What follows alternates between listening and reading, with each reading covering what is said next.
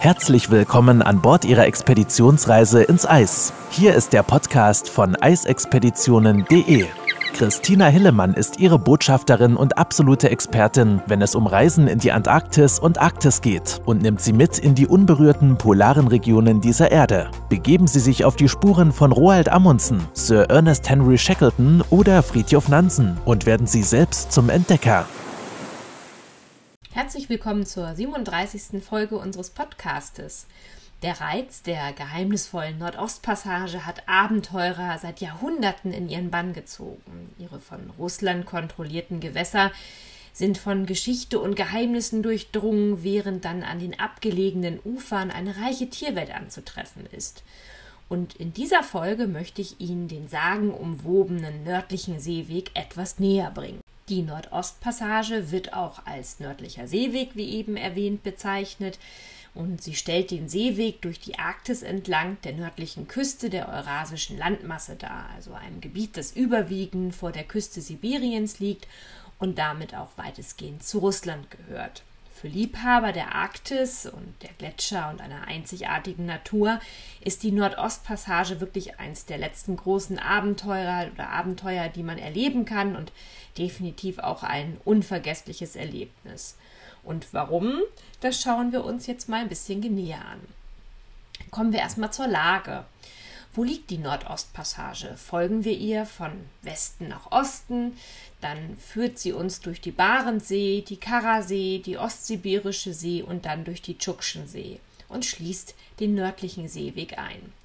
Der nördliche Seeweg ist dann Teil der Nordostpassage, also er ist im russischen Recht definiert. Da er die Barentssee nicht einschließt, erreicht er dann auch nicht den Atlantischen Ozean, doch letztendlich werden beide Begriffe heute synonym verwendet, also zum einen Nordostpassage und zum anderen der nördliche Seeweg.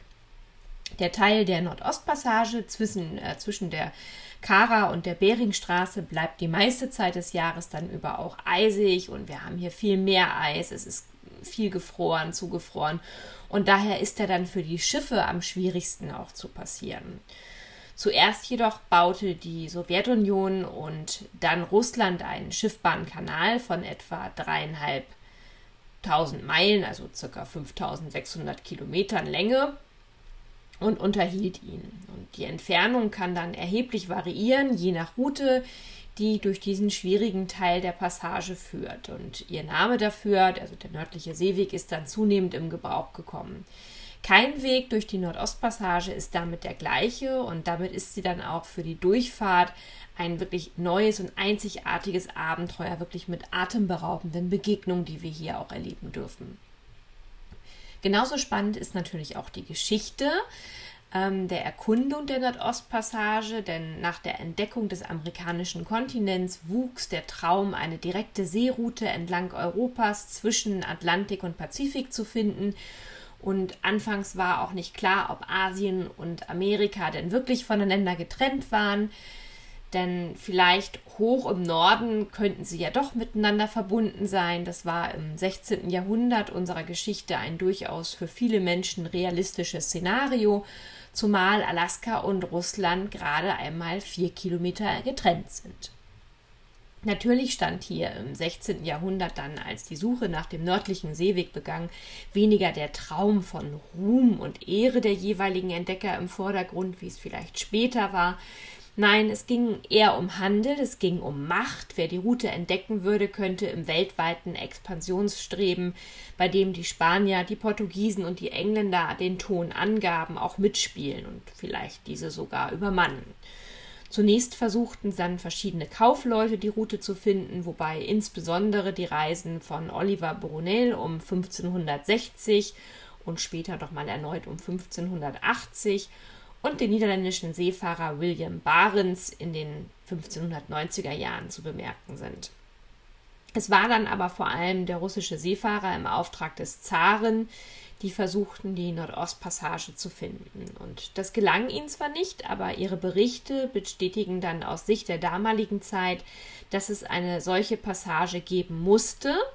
Und interessant ist dabei, im Jahre 1648 äh, segelte äh, der außerhalb Russlands wenig bekannte Entdecker Dezinov südwärts durch die Beringstraße, aber sein Bericht darüber wurde dann erst 90 Jahre später veröffentlicht. Dann kam die Zeit eines weltberühmten Zaren, Peter dem Großen, der hatte den Traum, das russische Reich zum Weltruhm zu führen. Dazu gehörte aus seiner Sicht dann auch die Entdeckung der Nordostpassage und so gab er dem dänischen Seefahrer Vitus Bering den Auftrag, sie zu entdecken. Und der Name Vitus Bering, ich glaube, dass es viele von Ihnen werden gleich aufmerksamer, denn ähm, wenn Sie Fan von unseren Blogbeiträgen sind zum Beispiel auch, dann sollte Ihnen der Name definitiv bekannt vorkommen, denn in der Tat ist nach ihm die bis heute berühmte Beringstraße benannt und er durchsegelte eben jene nach Norden im Jahr 1728 und stellte endgültig zur Freude der damaligen Wissenschaft fest, dass Asien und Amerika zwei getrennte Kontinente waren. Es gelang ihm allerdings nicht, den nördlichen Seeweg zu finden. Das schaffte auch der britische Marinekapitän James Cook nicht. Er sah aber immerhin beide Seiten der Meerenge im späten 18. Jahrhundert und konnte damit die Trennung der beiden Kontinente anschließend oder abschließend sicher nochmal nachweisen. Viele Versuche folgten dann, doch erst in der zweiten Hälfte des 19. Jahrhunderts war es dann soweit dem schwedischen Entdecker Baron, äh, Baron Adolf Erik Nordenskjöld gelang es dann 1878 bis 1879 den Seeweg durch die Nordostpassage zu finden. Auch Roald Amundsen wollte ja nach seiner berühmten Südpolexpedition dann die Nordostpassage auf der Moot Expedition durchqueren, doch das misslang dann auch von 1980 bis äh, 1918 bis 1920. Stattdessen begann dann die Zeit der Sowjetunion, den nördlichen Seeweg zu eigenen Vorteilen zu nutzen, sowohl zum Handel, vor allem aber auch aus militärischen Gründen. Und 1934 durchquerte ein sowjetischer Eisbrecher dann auch die Route. Die Nordostpassage wurde dann im Zweiten Weltkrieg von den Amerikanern genutzt um nordsibirische Häfen dann mit Vorräten zu versorgen, denn damals waren die USA und die Sowjetunion ja Verbündete im Kampf gegen Deutschland.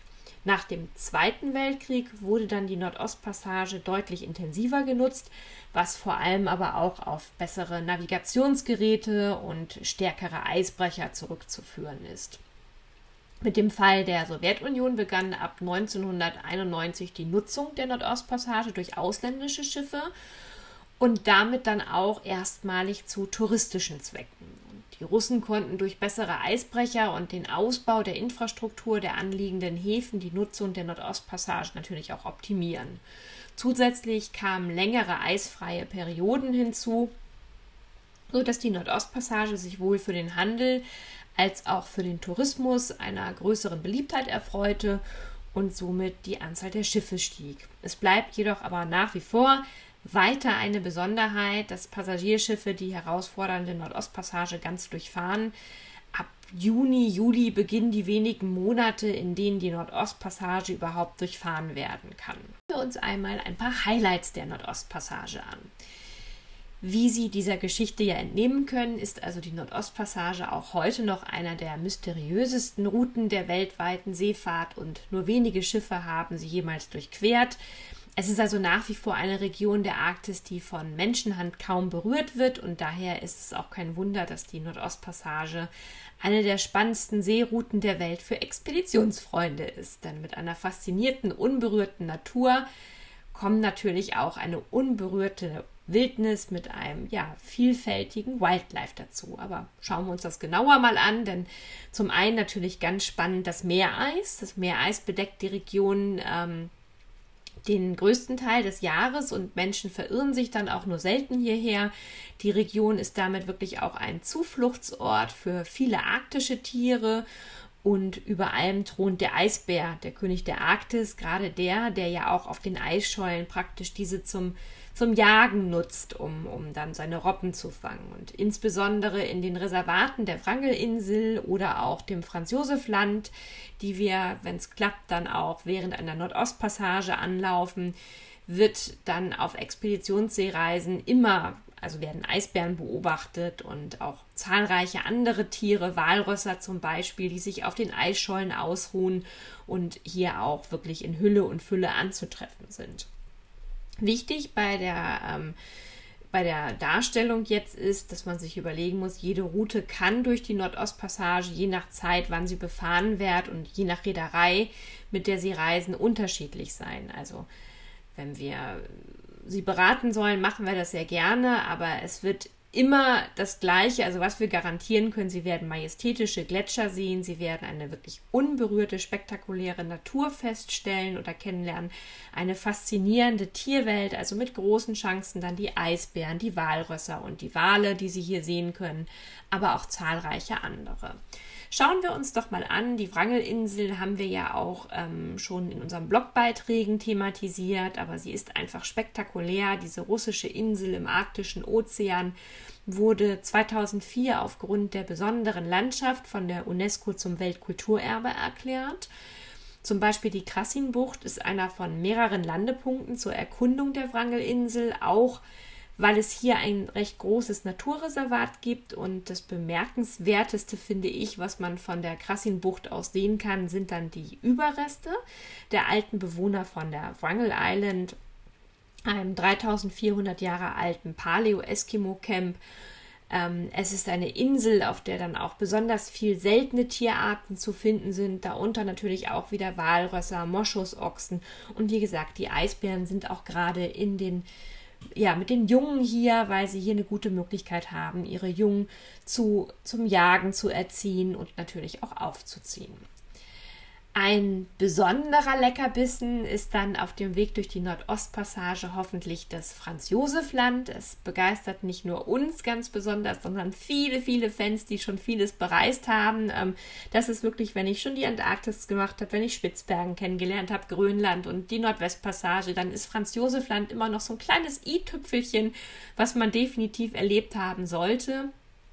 Auf den Inseln finden wir die nördlichsten Stellen Europas, genauer nämlich das Kap Fligli auf der sogenannten Rudolf-Insel, also 81 Grad nördlicher Breite und von dort aus sind es dann auch nur noch circa 900 Kilometer bis zum Nordpol. Und die Inseln sind sehr zerteilt durch Fjorde und Buchten. Überwiegend sind die Inseln natürlich mit Eis bedeckt. Insgesamt begrenzen die Inseln die Barentssee dann im Norden und sie haben einen vulkanischen Ursprung und ja, ihre Zahl ist tatsächlich umstritten. Die schwankt also je auch nach Quelle zwischen 180 bis 196 Inseln, die diesen Archipel bilden, wobei fünf neue Inseln erst vor kurzem entdeckt worden sind. Also auch das kann Ihnen hier immer wieder passieren, dass Sie wirklich noch Stellen entdecken auf einem Expeditionsschiff, die vorher noch keiner kartografiert hat oder entdeckt hat. Die zusammengerechnete Landfläche entspricht mit etwa 16.000 Quadratkilometern der Fläche des deutschen Bundeslands Thüringen, sodass Sie mal eine Vorstellung haben. Und die größten Inseln sind das Prinz Georg Land mit rund 2800 Quadratkilometern, das Wilczek Land mit knapp 2200 Quadratkilometern und die Graham Bell Insel mit mehr als 1500 Quadratkilometern. Viele Eisgruppen bedecken die Inseln und die majestätischen Gletscher sowie auch die langgezogenen Fjorde an den Küsten der Inseln sind dann immer wieder spektakulär für die Einfahrt mit dem Expeditionsschiff. Im Kontrast dazu stehen dann aber auch flache Küstenebenen und hier können wir dann auf Seen und Flüsse blicken, die wir vielleicht in dieser arktischen Welt gar nicht so erwartet hätten.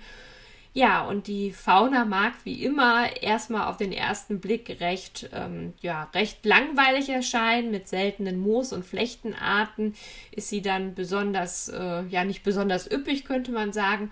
Und trotzdem haben wir hier, ähnlich wie auch schon auf Spitzbergen, natürlich jede Menge einzigartiges Leben, auf das wir treffen. Denn da wären zunächst und vor allem klar auch hier die Eisbären, die wir schon oft hier erblicken können. Sie sind hier wirklich in einer sehr hohen Konzentration ansässig. Und dann haben wir die Eisbären natürlich hier auf der Suche nach Nahrung, die hier auch die großen Weiten durchziehen und perfekt zwischen den einzelnen Inseln wechseln, ähm, hin und her schwimmen. Denn Eisbären können ja auch bis zu 600 Kilometer weit schwimmen. Das ist vielen gar nicht bewusst. Natürlich immer mit einer Pause mal auf einer Eisscholle, aber Eisbären sind nach wie vor Jäger. Sie brauchen also täglich bis zu ungefähr zwei Kilo Fett, die sie sich anfressen müssen und große Reserven müssen sie für den Winter sammeln. Und damit ist natürlich das Franz-Josef-Land als Jagdgebiet perfekt. Es ist kühl, es ist fast das ganze Jahr von Eis bedeckt und die Chancen hier Robben, Vögel und andere Tiere zu finden sind einfach sehr hoch. Natürlich gibt es hier auch den Polarfuchs, ähm, der hier die Tundra durchstreift und ebenfalls auf der Suche nach Beute ist, also insbesondere Vögel, zu denen wir später nochmal kommen. Und Polarfüchse sind ja generell, ich weiß nicht, ähm, ob Sie vielleicht unseren ähm, Podcast dazu schon gehört haben, immer relativ häufig auch in der Nähe der Eisbären, natürlich immer mit einem gebührenden Abstand. Das liegt daran, dass die Eisbären ja auch das Aas zurücklassen, also nicht alles fressen und der Polarfuchs muss dann nicht selber für Beute sorgen, also weil sein Kumpel der Eisbär das sozusagen erledigt hat und insofern muss er einfach nur vorsichtig sein, dass der Eisbär nicht irgendwann ihn selber auf den Speiseplan setzt und das nicht so mitkriegt, kann aber anschließend sozusagen die Reste essen. Ja, für die Ornithologen, die kommen dann ebenso auf ihre Kosten hier auf diesem wunderschönen Archipel, denn in den warmen Sommermonaten, in denen die eisfreien Gewässer befahren werden können, werden dann ähm, Hunderte von, ja, oder Tausende sogar von Vögeln unterschiedlichster Art an den Klippen, die wir hier sehen können, die hier brüten und ihre Jungtiere aufziehen.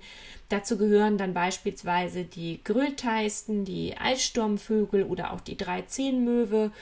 Und auf ihre Nester hat das natürlich besonders der Polarfuchs bei seiner Jagd abgesehen, denn die größten, äh, populär, äh, denn die größten Räuber denn des Nestes sind dann tatsächlich in diesem Fall oftmals die Polarfüchse, die sich gern die kleinen Küken auch holen. Die größte Population an äh, einer Vogelsorte ist natürlich dann der Krabbentaucher hier vor Ort. Der ist wirklich mit mehreren hunderttausenden Brutpaaren hier anzutreffen und das macht das Ganze natürlich schon recht spannend. Aber keine Sorge, sollte die Route nicht nach Franz-Josef-Land durch die Nordostpassage, also in der Nordostpassage führen, werden sie mit der Küste Sibiriens unter, ja, eigentlich auch entschädigt, denn auch hier haben wir andere kleine arktische Inseln, die auch wieder schöne Gletscher bieten und auch die Tierwelt, die wir eben gerade oder die ich eben gerade beschrieben habe. Denn das kann man wirklich sagen, dass die Eigenart der Nordostpassage wirklich ist, dass es, ja, sie geht entlang von Küsten, die zum Teil nie ein Mensch wirklich betreten hat, in denen die Natur ungestört geblieben ist und ähm, ja, diese arktische Faszination bis heute auch erhalten geblieben ist. In der Nordostpassage werden wir auf weitere arktische Highlights stoßen, das Dreigestirn der arktischen Möwen, also die Elfenbein, die Sabine und die schwer fassbare Rossmöwe, die brüten alle hier an den Ufern der Nordostpassage und es gibt auch gute Gelegenheiten, alle drei zu sehen. Denn die Küsten Sibiriens sind wirklich nach wie vor, wie schon gesagt, sehr unberührt. Ähm, und insofern haben wir hier die Möglichkeit, auch Wale zu sehen. Zahlreiche Wale und ähm, ganz besonders freue ich mich dann, weil die Expedition Guides haben da so einen, so einen eingebauten innerlichen Sensor, die, die sehen das schon immer eher und werden sie dann auch darauf hinweisen, wenn sie zum Beispiel Buckelwale, Beluga-Wale oder die, auch die seltenen Narwale, die hier ähm, antreffen, die sie hier wirklich in größeren Herden oder Schulen dann als Naturschauspiel live und in Farbe erleben dürfen und beobachten. Besonders begeistert werden sie von der Sevanaya Semja sein. Dabei handelt es sich um eine große russische Inselgruppe im Nordpolarmeer, die zur Region Kranosjask gehört. Vier große Inseln bilden gemeinsam mit einigen kleineren den Archipel und hier werden sie auch wieder auf eine wunderschöne, unberührte Natur stoßen, die nur sehr wenige Menschen bisher erblickt haben. Der Archipel selbst ist perfekt, um sensationelle Aufnahmen für Gletscher zu machen, fürs Fotoalbum später. Und auch hier ist die Chance auf umherstreifende Eisbären zu treffen sehr, sehr groß. Natürlich immer wird das vorher abgesichert. Ähm, wie bei jeder Expeditionsreise geht erst das Team an Bord, das Expedi äh, an Land, das Expedition Team. Dann wird abgesichert, dass wirklich kein Eisbär in der Nähe ist, denn Eisbären beobachten wir zwar gerne, aber nicht an der gleichen Stelle. Also wir würden nie an Land gehen, wenn die Eisbären auch an Land sind, sondern machen das dann ganz bequem mit einem Sicherheitsabstand, damit wir ihn auch nicht stören, von circa 300 Metern von Bord aus. Ja, und ähm, insofern haben sie hier auch nochmal Abenteuer pur Was dann auch sehr spannend ist, sind die neusibirischen Inseln. Sie sind ebenfalls ein Archipel im äußersten Norden Russlands, nördlich der ostsibirischen Küste zwischen der Laptev-See und der Ostsibirischen See, nördlich der Republik Sacha, also Jakutien. Und auch die sind von Menschenhand wieder völlig unberührt. Klar, also es gibt wenig, die hier wirklich auch leben und wenn, dann sind das immer noch so ein paar kleine indigene Völker, aber wenig kleine Dörfer, die wir mal kennenlernen können. Und die Region ist wirklich das, ja, man könnte sagen, eigentlich so ein bisschen das letzte Abenteuer, was die Menschheit so geboten bekommen kann, weil sie halt auch so unerforscht noch ist. Damit sind aber die Entdeckungsmöglichkeiten natürlich noch nicht beendet. Auf den mythischen Gewässern der Tschukschen und ostsibirischen Laptev, Kara und Barentssee zu reisen, ist dann wirklich eine geografische Odyssee.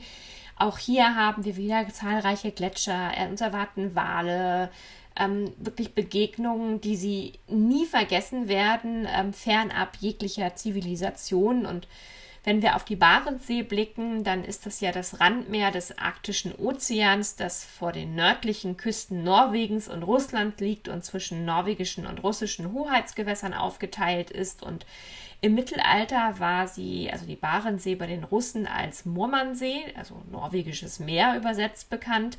Heute ist der Name des Meeres dann nach dem ja, historischen holländischen Seefahrer William Barents benannt. Und hier werden Sie wahrscheinlich nicht nur Wale begegnen, sondern immer wieder auch die Gletscher. Am Ende der Nordostpassage geht es schließlich in die Beringstraße. Für Arktisfreunde ist sie ein echtes Highlight. Also Ende der Nordwestpassage, wenn wir in Alaska ankommen zum Beispiel. Es ist dann ähm, ja, leicht beim Anblick eines Erdglobus von der schmalen Kluft zwischen Nordamerika und Sibirien gefesselt zu werden. An ihrer schmalsten Stelle ist die Beringstraße nur 85 Kilometer lang und lädt Entdecker ein, ihre eisigen Gewässer zu durchqueren. Hier am Ende der Nordostpassage oder auch am Beginn vom Pazifik aus kann man bei klaren Tagen von einem Kontinent zum anderen schauen und die schmale Beringstraße wirkt wie ein ja, kleines Gewässer zwischen zwei riesigen Landmassen. Dazu passt es dann auch, dass die Beringstraße an der tiefsten Stelle nur ca. 49 Meter tief ist. Und ähm, tja, dadurch ist sie natürlich auch gefährlicher, als sie wirkt. Und die Strömung kann durch die geringe Breite und Tiefe ziemlich tückisch sein, was natürlich unsere erfahrenen Kapitäne auch kennen und damit umgehen können. Und befahren kann diese Beringstraße wirklich auch nur in der ich sage jetzt mal, relativ eisfreien Zeit von Juli bis September. Russland plant übrigens derzeit ähm, sehr ehrgeizig, eine direkte Überfahrt per Bahn von Asien nach Alaska zu ermöglichen, wenn es dann irgendwann eine Einigung mit der USA gibt. Bis dahin bleibt die Beringstraße ein, ja, würde ich sagen, einzigartiges Erlebnis und eben immer nur noch wenigen Menschen vorbehalten, die das in ihrem Leben direkt befahren dürfen.